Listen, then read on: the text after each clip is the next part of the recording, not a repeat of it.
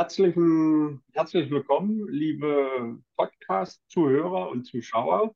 Die 65. Ausgabe von DeFi.jetzt heute mit unserem Co-Host oder Gründer Thor Alexander und ich als Gast und einen ganz besonderen Gast. Darüber freue ich mich, dass das heute mal geklappt hat. Max Hillebrand haben wir heute zu Gast und wir wollen uns mit ihm unterhalten was haben Bitcoin und Liberty in ihrer Lifetime miteinander zu tun? Was Liberty in eurer Lifetime ist, der Kontext, da sagen wir später noch was dazu.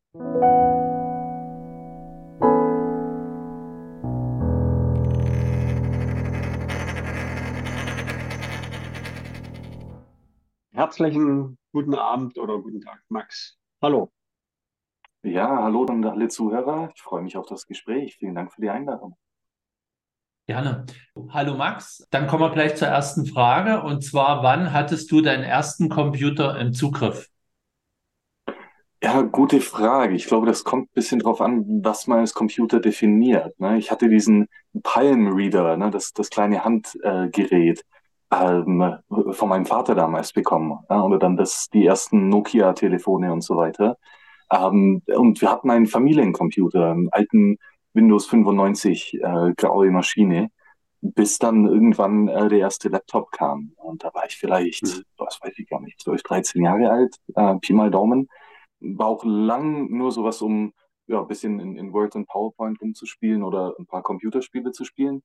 Äh, aber dann ja, wirklich tiefer in die Computertechnologie eingestiegen bin ich dann vor sieben, acht Jahren rum. Mhm. Ja, da bist du einer von der, würde ich sagen, von der jüngeren Garde, der Tor und ich.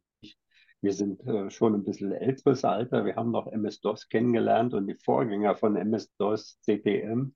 Aber egal, wir sind Krypto interessiert und äh, ja, kannst du uns was zu deinem Krypto-Werdegang kurz erzählen? Oder wollen wir das nachher auf die Bitcoin-Fragen verschieben? Ja, sehr gerne. Ähm, also ich habe mich schon lange für Ökonomie interessiert äh, und unter anderem auch die österreichische Schule und habe dann das erste Mal so um 2012 rum von, von Bitcoin gehört. Es aber noch ein bisschen abgetan, weil einige Ökonomen eben gesagt haben, dass digitales Basisgeld unmöglich ist, weil in der digitalen Welt es keine Rarität gibt. ein sehr, sehr schlüssiges Argument und dann eben schnell davon mal abgeraten. Uh, und später hat mich dann ein Kollege in die Free- und Open-Source-Software-Welt eingeführt uh, und hat mir geholfen, Linux oder Debian zu installieren.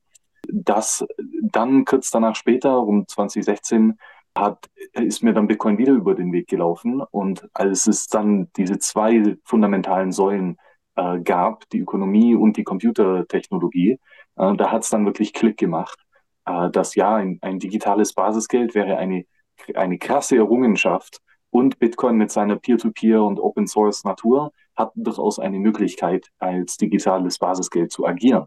Und seitdem äh, hat es mich dann sehr hart das, das Bitcoin Rabbit Hole runtergejagt. Äh, äh, und es macht auch nach wie vor noch sehr viel Spaß. Ja.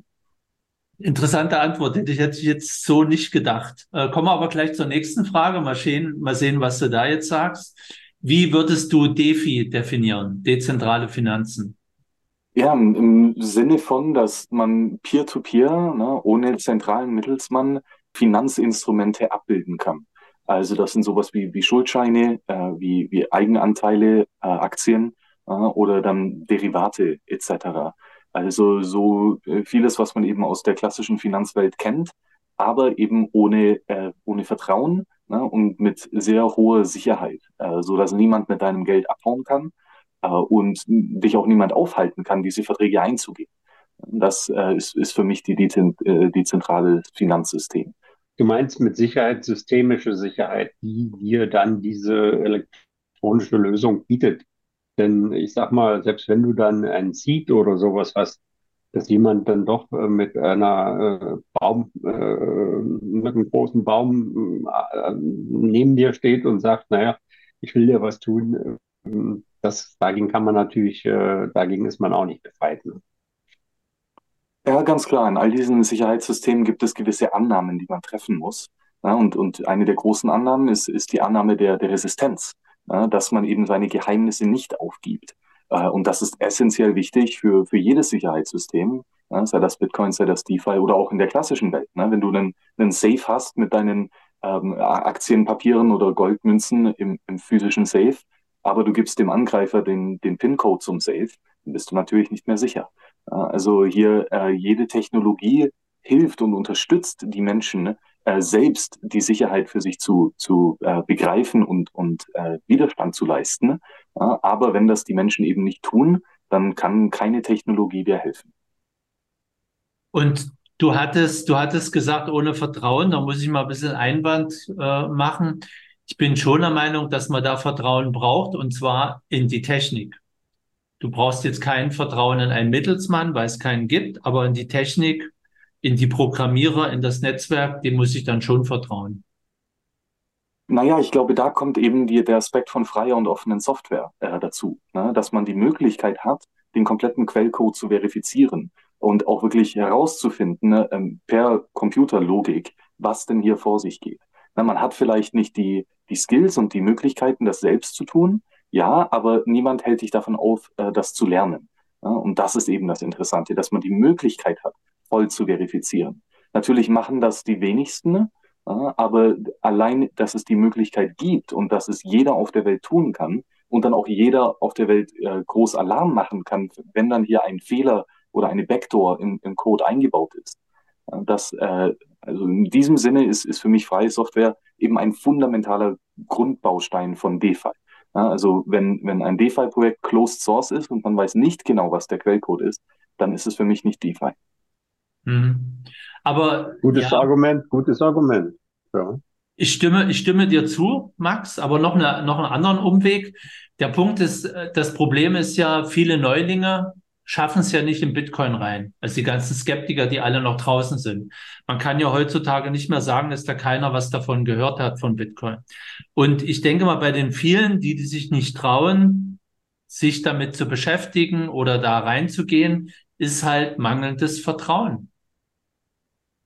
Mhm. Also in dem ja, Fall würde ich, würde ich schon sagen, dass Vertrauen wichtig ist. Und, und klar kann ich den Quellcode, ich könnte den auch unter Umständen lesen. Aber am Anfang vertraue ich erstmal, dass das irgendjemand anders gemacht hat, dass das sauber ist, dass das nicht gegen mich arbeitet. Und irgendwann später kann ich da mal ein bisschen, wenn ich Langeweile habe, wenn ich motiviert bin, mich da in die, in den Kaninchenbau tiefer reinwagen und das auch tun. Ja, ja durchaus. Ne? Vor allem als Anfänger in so ziemlich jedem Bereich äh, muss man vertrauen auf die Leute, die, die als Vorreiter da sind. Ne? Ähm, aber wie gesagt, die Möglichkeit zu verifizieren ist, ist wichtig. Ne? Ähm, man sagt im Englischen don't trust, verify, aber mir gefällt da der deutsche Jargon mit äh, Vertrauen ist gut, Kontrolle ist besser. Ja, das ist, glaube ich, ein bisschen besser äh, ge, ja, gesagt und eben auch das äh, unterstützt dein Argument, Tor hier, dass ja, Vertrauen äh, ist okay und, und man muss vertrauen, um verschiedene Technologien nutzen zu können. Aber Kontrolle ist einfach besser. Ja, und ja. die Möglichkeit, kontrollieren zu können, ist eben sehr essentiell. Ja. Äh, der, dieser Ansatz, Vertrauen ist gut, Kontrolle ist besser, ist ja äh, nicht neu. Ne? Den gibt es ja nicht erst seit Bitcoin sondern ich glaube, dieser Spruch, der stammt nicht, stammt ja nicht aus dem Römischen Reich sogar. Äh, das hängt ja auch mit den byzantinischen Generälen zusammen. Und ein bisschen, äh, weil das ja ein mathematisch lange Zeit ungelöstes Problem war.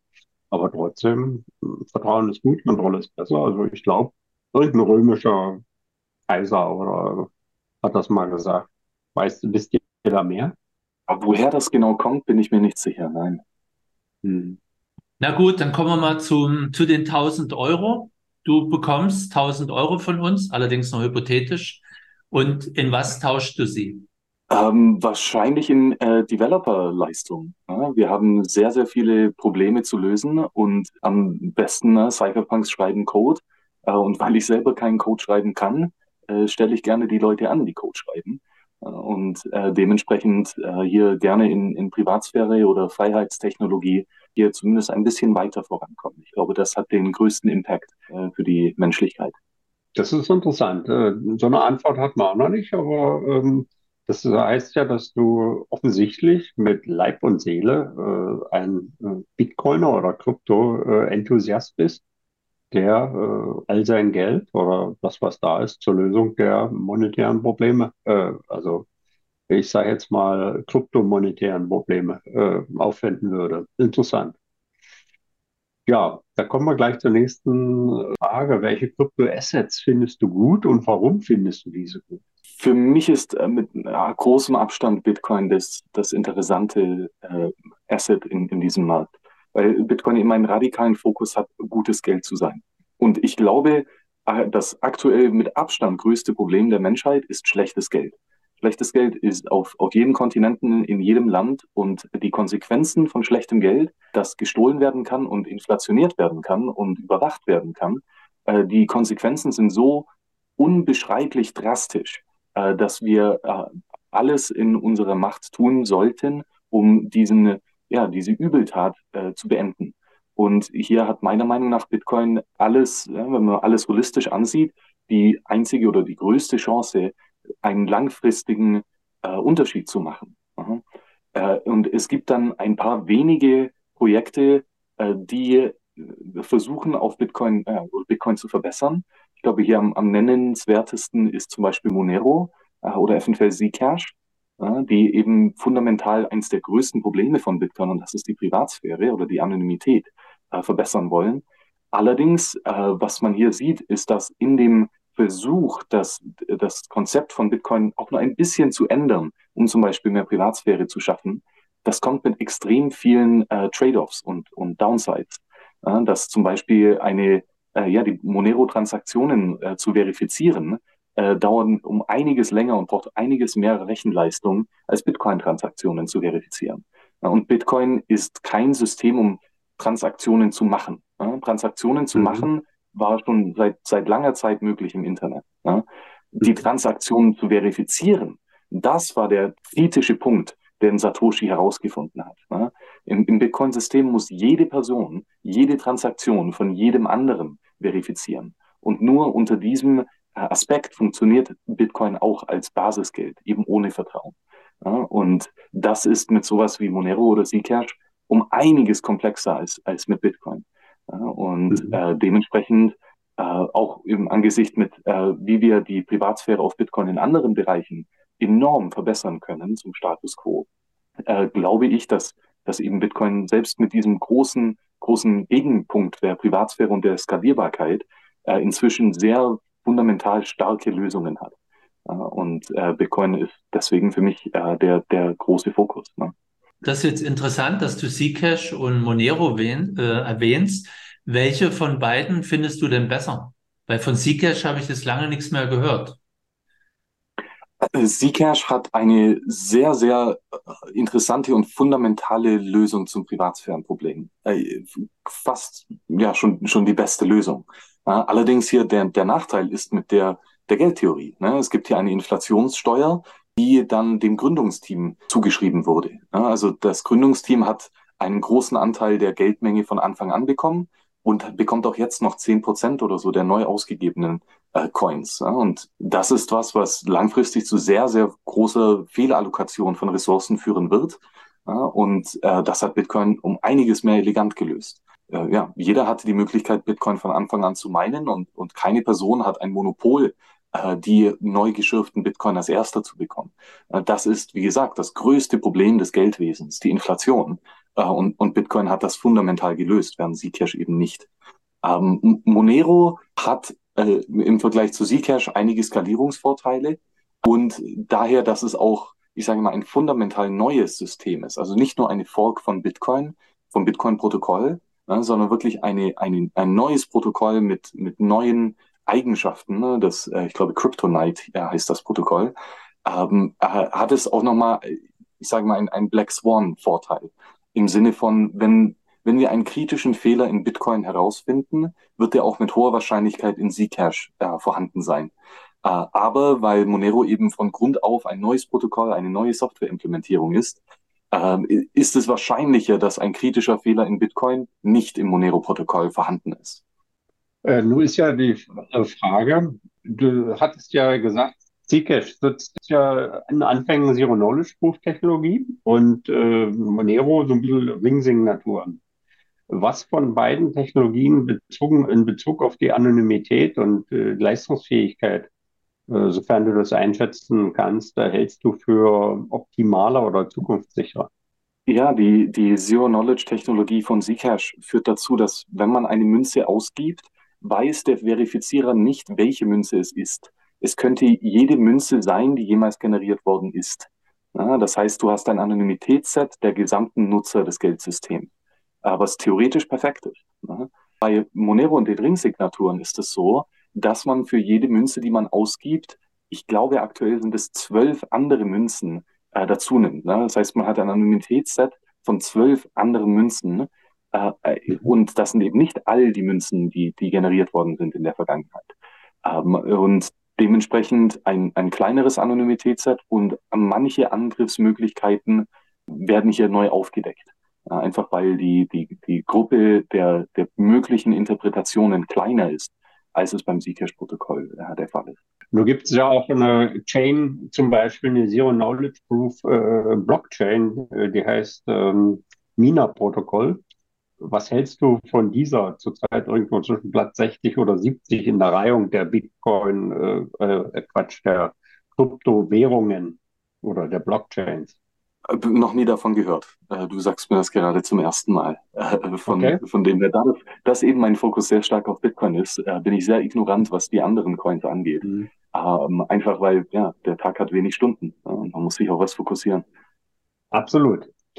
Ja, und äh, da kommen wir gleich zum Bitcoin-Kontext. Ähm, wie war denn im Detail? Wie bist du denn im Detail zu Bitcoin gekommen? Bestimmtes Erlebnis oder und wie war dein Weg dann? Du sagtest so 2012 vorhin, aber wie war konkret dann dein Weg ins Rabbit Hole? Ja, so 2012 eben äh, auf Mises.org äh, einige Artikel gelesen über Bitcoin, äh, wo eben hier äh, ja, argumentiert worden ist, dass Bitcoin nicht das Regressionstheorem von Mises ähm, äh, ja, bestätigt. Ja, und das war äh, ja eben genug für mich, um zu sagen, ja okay, dann, dann schaue ich mir das nicht an. Ja, und es hat dann noch ein paar Jahre gedauert, bis in 2016 ich ein Video vom Andreas Antonopoulos angeschaut habe äh, The Bubble Boy and the Sewer Rat. Ne? Also der, der, äh, ja, der Ballonjunge und die, die, kan äh, die Kanalratte. Im Sinne von, wenn man so eine Helikoptermutter hat, die versucht, dann das Kind so steril wie möglich zu halten, ne? von, jeder, ähm, von jeder Gefahr äh, fernzuhalten. Ne? ne? So wie der Buddha damals im, äh, im äh, ja, Palast seines äh, Vaters äh, für, für ewig alt wird, ähm, äh, ohne groß zu leiden und so weiter. Das Problem ist, äh, das, das funktioniert gut, solange bis jemand eben die, die Blase platzen lässt und dann auf einmal die Viren und die Angreifer kommen und das Kind null Immunsystem hat. Ja, und, und dann ist äh, der Bubble Boy eben sehr schnell tot, äh, weil er eben so steril war äh, und, und sich nicht vorbereiten konnte auf einen Angreifer. Äh, die Kanalratte äh, auf der anderen Seite ist eben, die, die frisst den ganzen Tag nur Scheiße. Ne? Und das, das heißt, dass eben sehr viele Bakterien, Viren und Angreifer sich ständig bombardieren. Und äh, das, das Tolle ist, ne? man, man gewöhnt sich dran. Äh, und das heißt, dass es dann auch selbst wenn ein größerer Angreifer kommt, äh, hat eben die Kanalratte eine sehr große Chance zu überleben, weil sie ja so ziemlich alles gewohnt ist. Ja, und das ist Bitcoin ja, im, im Vergleich. Ja, das, das Fiat-System ist der Bubble Boy, der von den äh, ja, Politikern und, und Geldtheoretikern äh, so, so steril wie möglich gehalten wird. Ja, und, und wir dürfen ja nicht internationale Geldflüsse haben und es muss äh, die Geldmenge absolut kontrolliert werden ja, und manipuliert werden, denn, denn nur so können wir alles steril und sauber und stabil halten. Das funktioniert super, so lange, bis es halt eben zu einer Finanzkrise kommt, ne? wo die äh, Fehlallokationen äh, aufgedeckt werden und dann ist auf einmal das komplette System kaputt.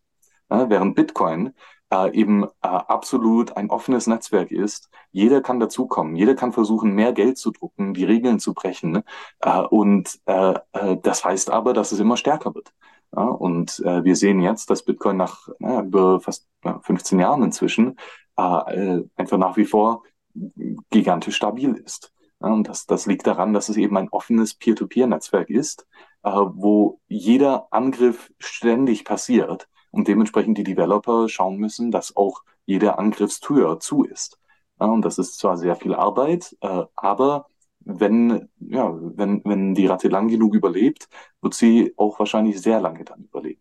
Ja, und äh, dann, äh, wie ging es weiter? Äh, also am Anfang eben sehr viel äh, meine Geldtheorie eingebracht in Bitcoin ähm, und äh, unter anderem Videos gemacht, äh, um, um das zu erklären. Also sehr viel über die österreichische Schule äh, und äh, ja, äh, die, die Praxeologie ähm, hinter Bitcoin versucht zu erklären. Äh, äh, und dann aber mehr und mehr auch in die Technologie reingerutscht. Also gemerkt, dass eben die Cypherpunk-Philosophie von wir schreiben Code und wir veröffentlichen den für, für jeden auf der Welt zu nutzen, dass das eine unglaublich mächtige Art und Weise ist, äh, Freiheit im Hier und Jetzt zu schaffen.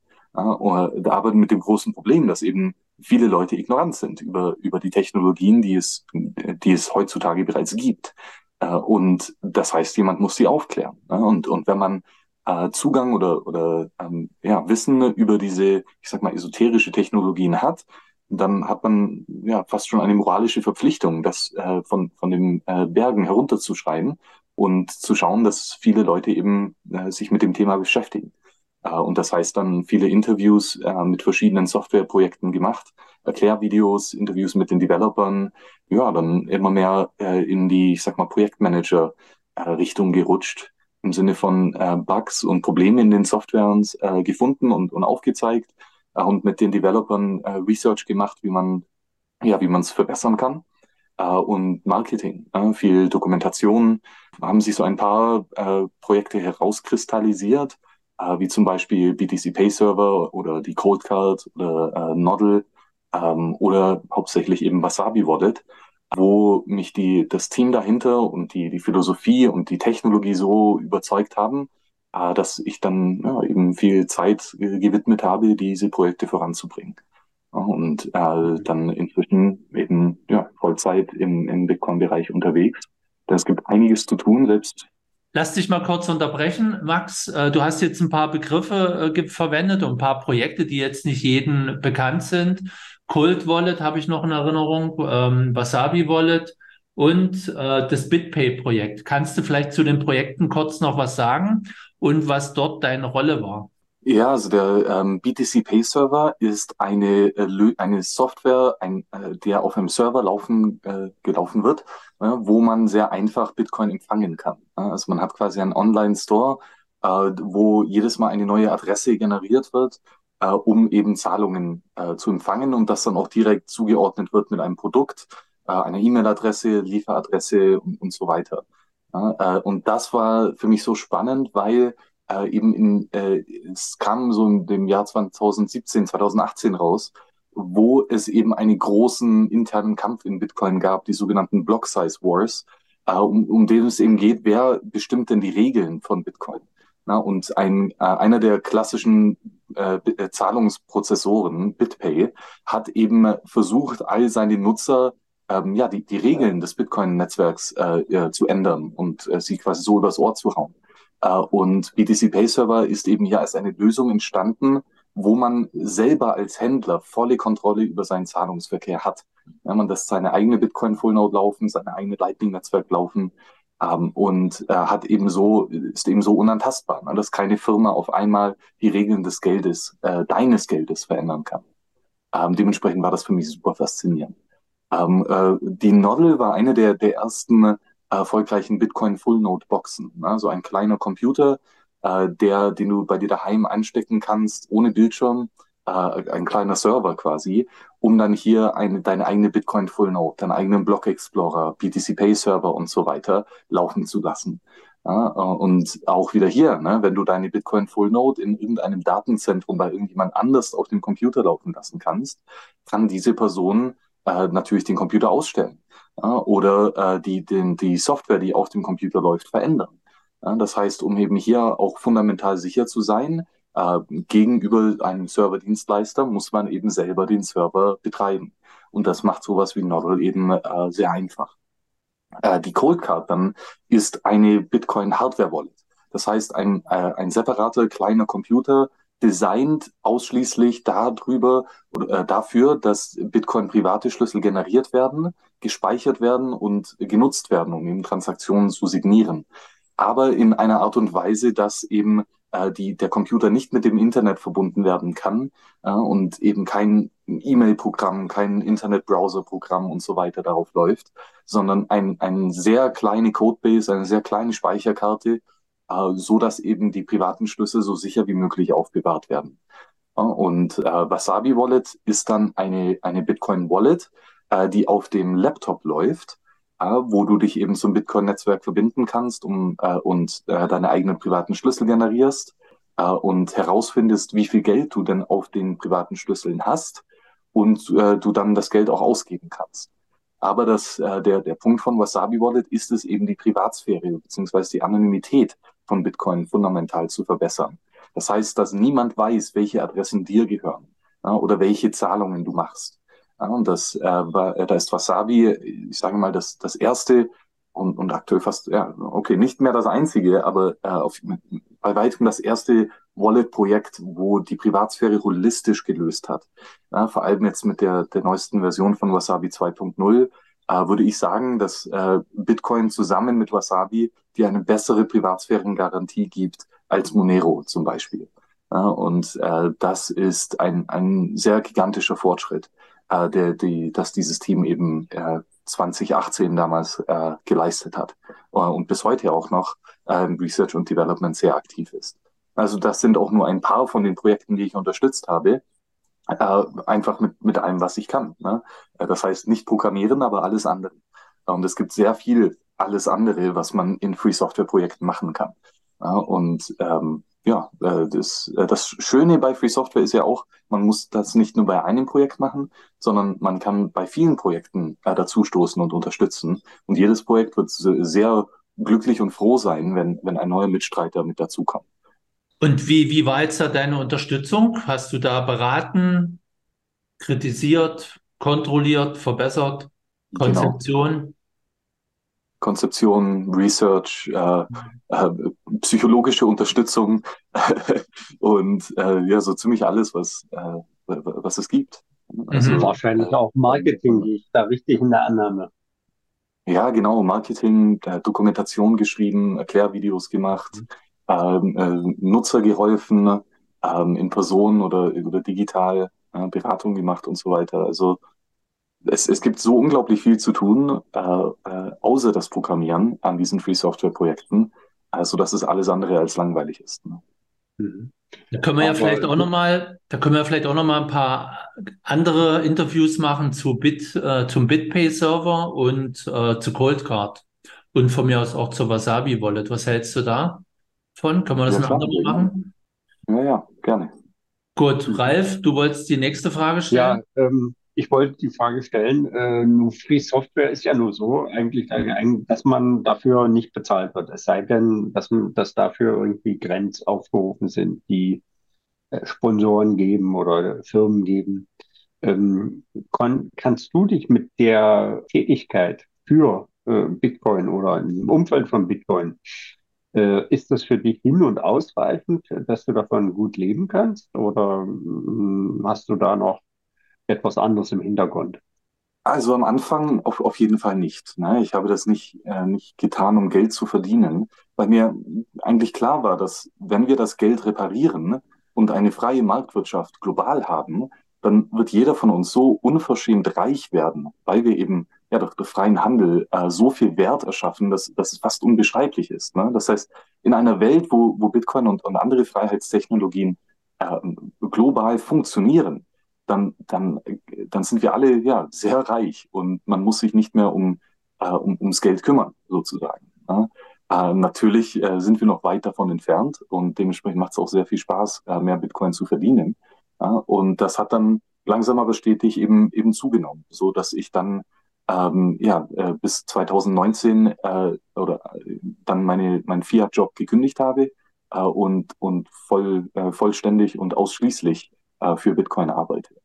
Ja, äh, mhm. Und äh, seitdem funktioniert das auch wunderbar gut. Also ich bin mir sehr, sehr sicher, dass ich um einiges mehr Geld verdienen würde, wenn ich in der Fiat-Welt bleiben würde.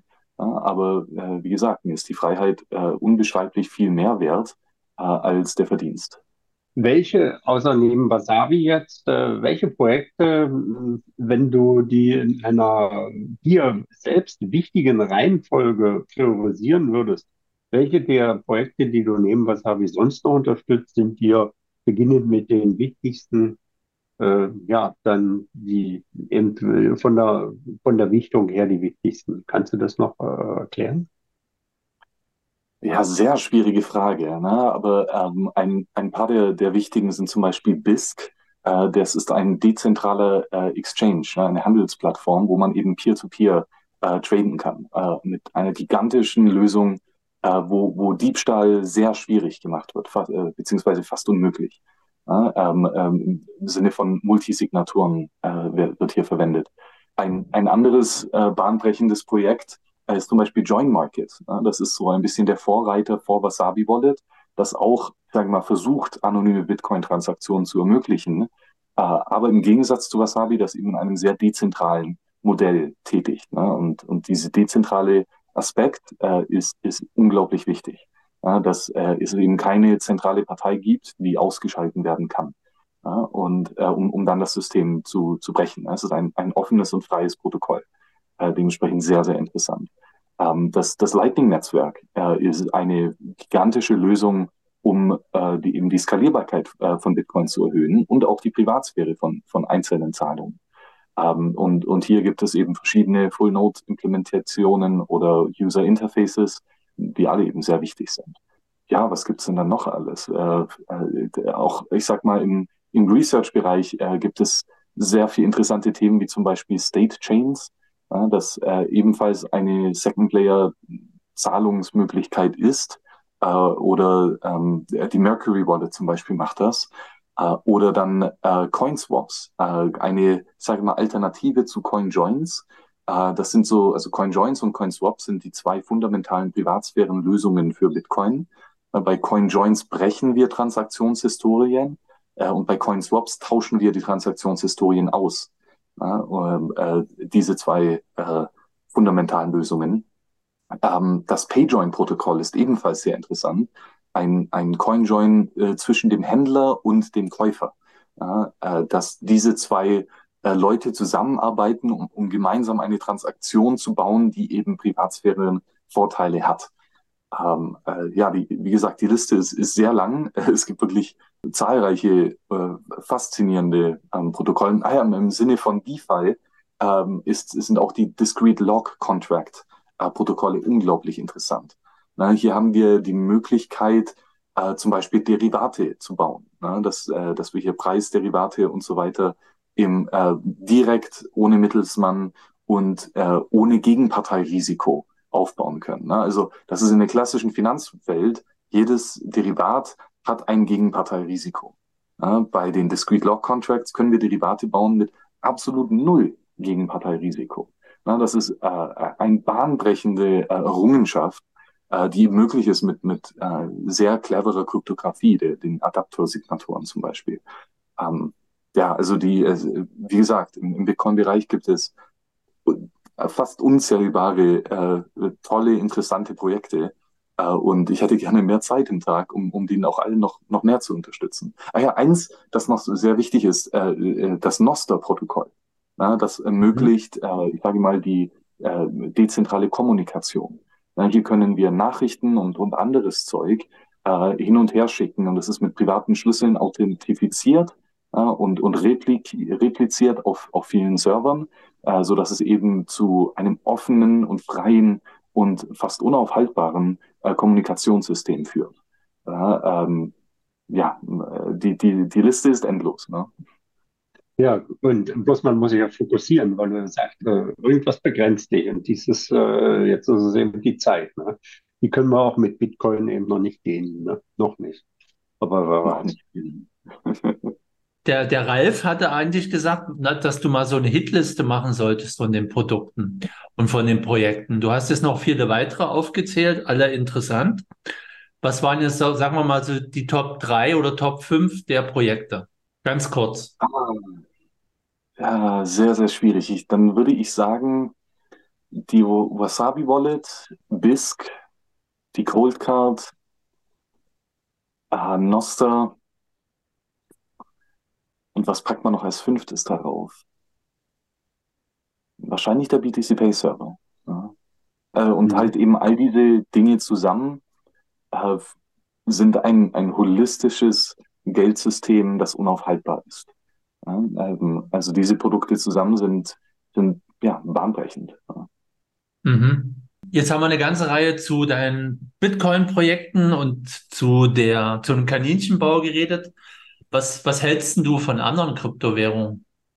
Ich glaube, zu, zu einem ganz großen Punkt äh, ist es Abzocke und, und Zeitverschwendung. Ja, ähm, vor allem, wenn wir uns hier um, um Geldtoken unterhalten. Die Geldtheorie hinter dem absoluten Großteil dieser Token ist ja fast schon kriminell. Ja, dass, dass die Gründer eben sich einen Großteil der Geldmenge von Anfang an zuschreiben äh, oder dann eben die neu gedruckte Geldmenge sich zuschreiben, äh, wo, die, wo die Gründer Kontrolle über die Regeln des Geldsystems haben und sie jederzeit ändern können. Ja, ähm, das sind alles Aspekte, die dem, mit dem absoluten Großteil der, der äh, alternativen Geldwährungen äh, zusammenhängen. Zum Beispiel auch mit Monero. Ja, Monero gibt es so die Regeln, dass alle sechs Monate die Regeln gebrochen werden, na, wenn das die, die Developer für, für, für nötig draufhalten. Ja, und das äh, hat Vorteile im Sinne von, man, man kann schnell iterieren und, und Probleme lösen und, äh, und tollen Fortschritt machen.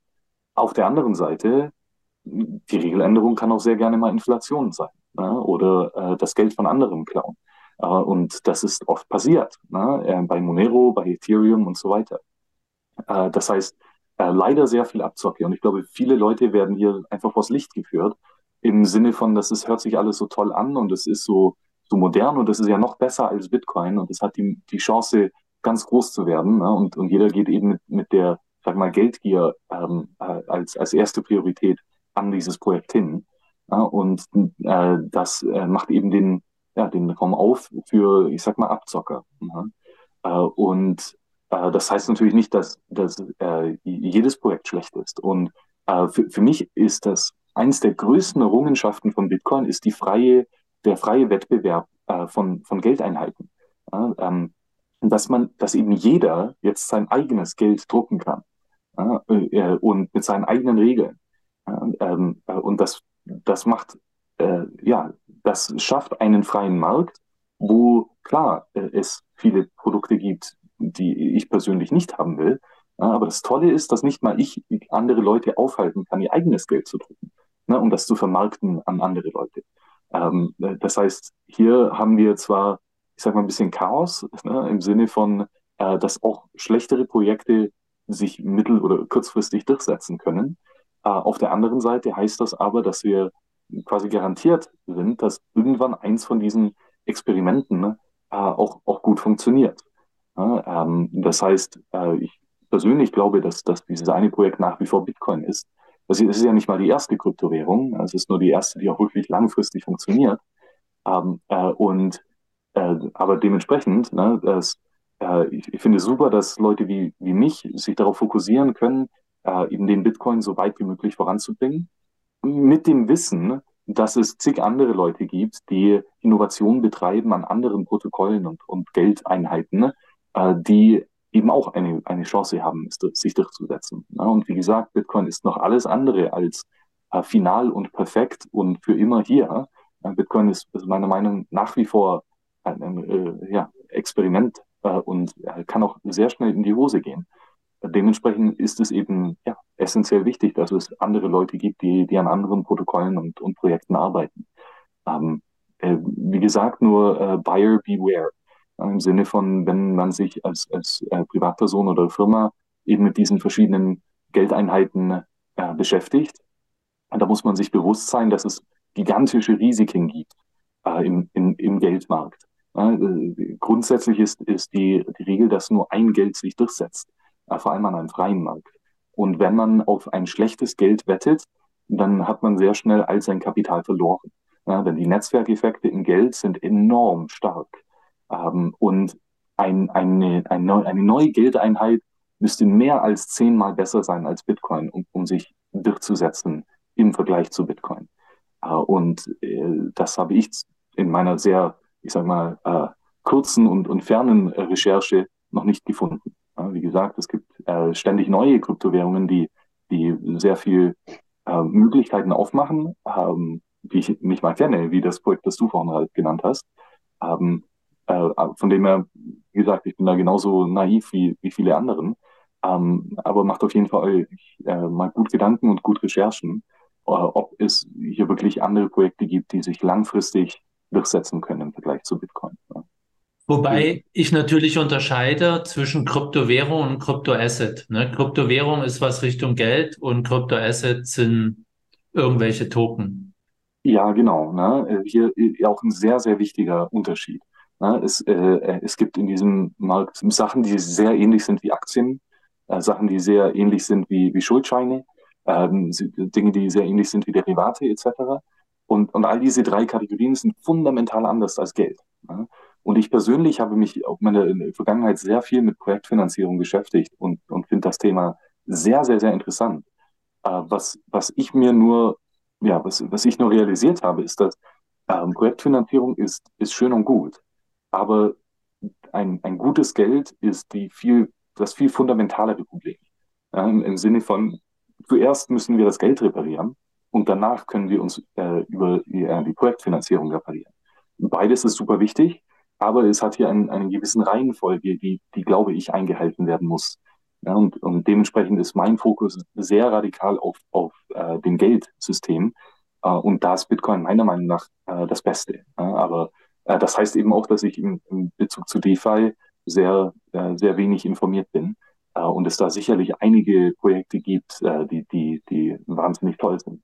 Muss ich nochmal einhaken? Ralf, du musst noch einen Moment warten. Ähm, zwei Fragen habe ich noch. Die eine, kann man auch sagen, wir müssen das Geld reparieren, um dann die Welt reparieren zu können? Ja, durchaus. Ja, also Geld ist so eine fundamentale Technologie, dass wenn sie, wenn sie schlecht ist, sie Einwirkungen auf, auf alles hat. Ja, ähm, also wie gesagt, wenn, wenn Geld inflationiert werden kann, vor allem das, oder es gestohlen werden kann oder überwacht werden kann, ob, äh, ich sage mal, auf, auf, als äh, zweitere Wichtigkeit, dann, dann heißt das, dass wir Fehlinvestitionen und Überkonsum betreiben. Und zwar nicht nur in einer lokalen Segment der Ökonomie, sondern global. Ne? Jeder Unternehmer investiert aktuell in Projekte, die fundamental nicht profitabel sind. Jeder Unternehmer ist gerade dabei, Kapital zu verbrennen, ja, wortwörtlich. Ja, wir zerstören einen riesigen Anteil des Wertes, den wir geschaffen haben in, in den äh, letzten Tausenden von Jahren. Ja, und das hat eine eine gravierende Auswirkung. Auf, auf der anderen Seite mit einem guten Geld, wo eben Unternehmer vor Augen gehalten werden, ob sie denn profitabel sind oder nicht. Und zwar in, nicht nur in der Fiat-Fiktion, dann führt das dazu, dass wir auf einmal richtige Probleme lösen können. Ja, und, und das im, im Sinne von ja, effizient und ohne, ja, ohne, ich sag mal, Schmutz oder ohne Wucher. Ganz viele von den Problemen, die man heutzutage sieht, ja, und äh, das, das geht von, ich sag mal, dem, dem Plastikmüll bis hin zur, zum Umweltschutz äh, und äh, der, der Erziehung von Kindern sehr schwerwiegenden Probleme, ähm, glaube ich, können zurückgeführt werden darauf, dass Unternehmer und, und Privatmenschen äh, abgezockt werden ne, und, und hinters Licht geführt werden von einem schlechten Geldsystem. Das heißt, mit einem guten Geldsystem, wo Unternehmer auf einmal dann richtig arbeiten können, und Privatpersonen auch richtige Konsumentscheidungen treffen können, die dann wirklich auch ihren Werten widerspricht, dann sieht die Welt auf einmal sehr, sehr, sehr anders aus. Ja, und ich glaube, ne, selbst äh, Probleme wie die Politik und so weiter sind äh, sehr, sehr, sehr zweitrangig im Vergleich zum Geld. Ja, wenn wir gutes Geld haben, sind die Politiker so, so viel weniger machtvoll, ja, dass, äh, das ist fast unbeschreiblich. Dementsprechend glaube ich, zuerst das Geld reparieren und dann können wir danach all die anderen großen Probleme der Welt äh, versuchen zu beseitigen. Haben wir ein gutes Geldsystem? Äh, nein. Also aktuell, außer Bitcoin, nein. Und Bitcoin ist, Bitcoin, mal, wahrscheinlich. Bitcoin ist ja, ist ja ein offizielles Zahlungsmittel in einem einzigen Land, in El Salvador. Ich meine, was die Politiker als offizielles Zahlungsmittel definieren, ist mir relativ bums. Ne? Äh, was für mich wichtig ist, ist, welche äh, äh, wollen Händler dieses Gut akzeptieren im Austausch für die Güter, die sie anbieten. Ne? Und hier ist der Dollar global gesehen das Geld. Ne? Das ist mit Abstand das liquideste ähm, äh, Zahlungsmittel, das so ziemlich jeder Unternehmer haben will.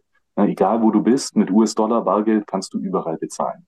Wobei, da muss ich sagen, das bröckelt gerade. Guck dir die BRICS-Staaten an oder auch der sogenannte Petrodollar.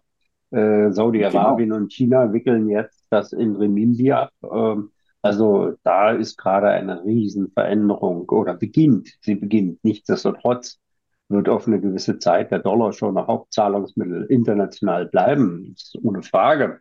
Und äh, ich sag mal, der ist ja auch hinterlegt mit einer entsprechend äh, starken militärischen Macht. Die wird schon dafür sorgen, dass da einiges noch, noch einige Zeit äh, der Dollar äh, stark sein wird. Aber Bitcoin wird immer stärker.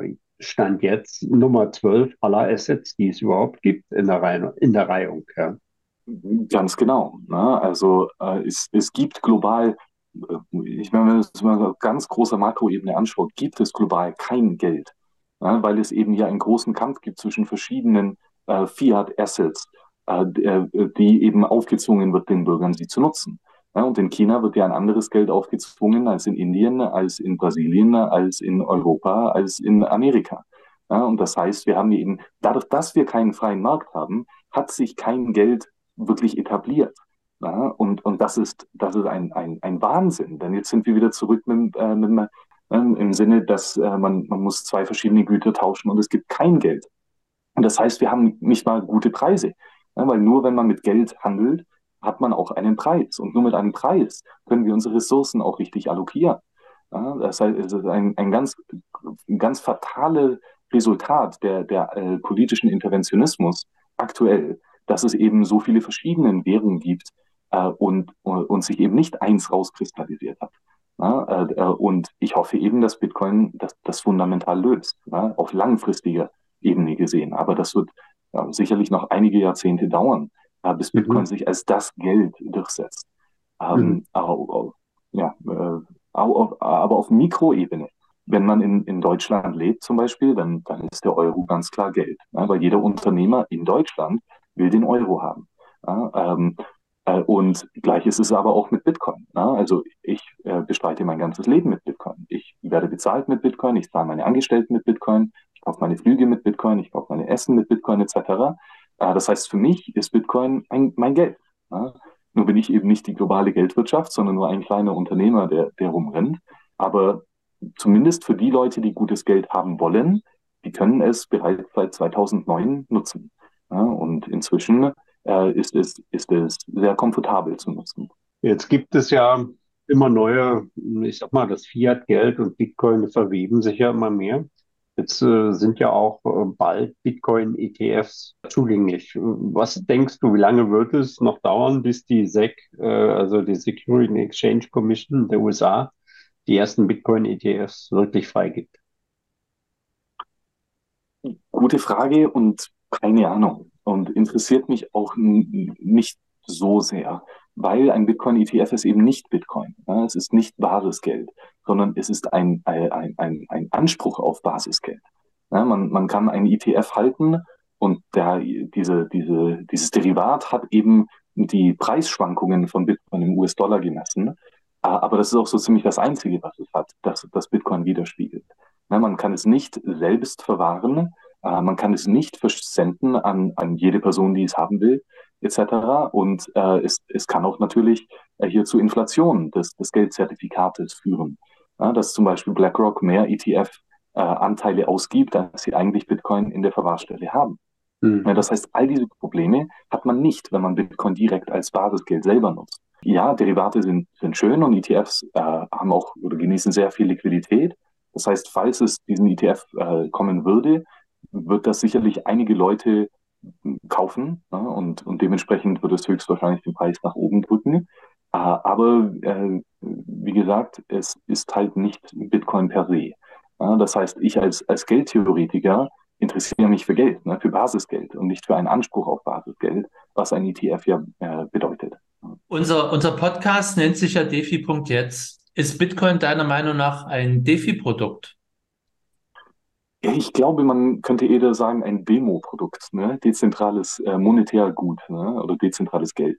Ähm, äh, das ist äh, wahrscheinlich eine, eine präzisere Bestellung, weil, wie gesagt, die Finanzen, hier geht es um Aktien, Schuldscheine, Derivate und so weiter. Und Bitcoin ist eben nichts davon. Ne? Bitcoin ist Basisgeld, ein, ein, Gut ähnlich wie Gold. Ne? Und ähm, das, äh, aber im Sinne von, es wird eben definiert und verifiziert und, und durchgesetzt äh, von jedem Endnutzer in einem dezentralen Peer-to-Peer-Netzwerk. Also, dass es keine einzelne Partei gibt, die, wenn man sie ausschaltet, das Geldsystem mit sich äh, äh, ja, ins Nichts zieht. Ja, ähm, das Risiko äh, der Bitcoin-Betreiber ist sehr dezentral. Ne? Jeder Händler, jeder Halter, jeder Full-Node-Betreiber ist ein essentieller Teil im Netzwerk, ne? sodass wenn, wenn eine Person davon wegfliegt, ähm, gibt es das Geldsystem nach wie vor. Ja? Und, und das ist äh, ein, eine bahnbrechende Errungenschaft. Ne? Ähm, dezentrale Finanzen, ja, sage ich mal, ist vielleicht ein Überbegriff, äh, wo, wo dezentrales Geld darunter steht. Ja? Ähm, äh, und in diesem äh, Aspekt, ja, Bitcoin ist ein dezentrales Finanzprodukt. Ja? Äh, und ähm, ja, äh, vielleicht das einzige, aber glaube ich inzwischen auch nicht mehr. Ja? Also es gibt eben sehr viele dezentrale ja, Aktien, Schuldscheine, Derivate und so weiter, äh, die inzwischen auch liquide gehandelt werden. Das heißt, Bitcoin wahrscheinlich eins der ersten, aber inzwischen auch nicht mehr das einzige der DeFi-Produkt. Ich habe hier so ein Buch veröffentlicht, Dezentrales Geld, ne? schon eine zweite Auflage. Dezentrales Geld. Und Bitcoin ist ein dezentrales Geld und somit halt auch Teil von dezentralen Finanzen und somit auch ein Produkt der dezentralen Finanzen. Ein anderes dezentrales Geld ist, ist erschreckenderweise jetzt im positiven Sinne Gold. Gold und Silber sind auch dezentrale Gelder. Sind zwar nicht digital, sind auch nicht kryptografisch, aber sind auch dezentral, weil sie dezentral geschöpft und auch dezentral gehandelt werden. Ne? Könnte man natürlich auch die Frage stellen, sind Gold und Silber DeFi-Produkte? Ich sage mal, im Need Space ja, ne? also in der physisch-realen Welt ähm, durchaus. Allerdings, ne, das Problem ist, dass, dass wir in den letzten 20, 30 Jahren äh, uns sehr viel mehr im Cyberspace bewegen, das heißt im, im Informationsrealm. Ja? Und sobald wir im Digital eben Gold hin und her schicken wollen, ist es nicht mehr dezentral, ja? sondern es gibt eine zentrale Verwahrstelle, die den Barren Gold hat und dir ein digitales Zertifikat, ein Anspruch auf das Basisgeld, das physische Gold schickt. Ne? Und dann kannst du eventuell diesen digitalen Anspruch versenden zu anderen Leuten. Ne? Aber dieser digitale Anspruch äh, bezieht sich auf eine einzelne Person, ne, auf, auf eine einzelne Verwahrstelle. Und wenn diese einzelne Verwahrstelle ausgeschaltet wird, ne, jemand äh, klaut das Geld physisch oder jemand hackt den Computer und, und löscht das Zertifikat, äh, dann, dann hat man ein Problem. Ne? Das heißt, Gold, physisch gesehen, ja, es ist dezentral, aber ähm, im, im Cyberspace äh, würde ich sagen, ist es nicht. Ne? Und deswegen ist Bitcoin so radikal interessant ne, weil es ein dezentrales, digitales Geld ist.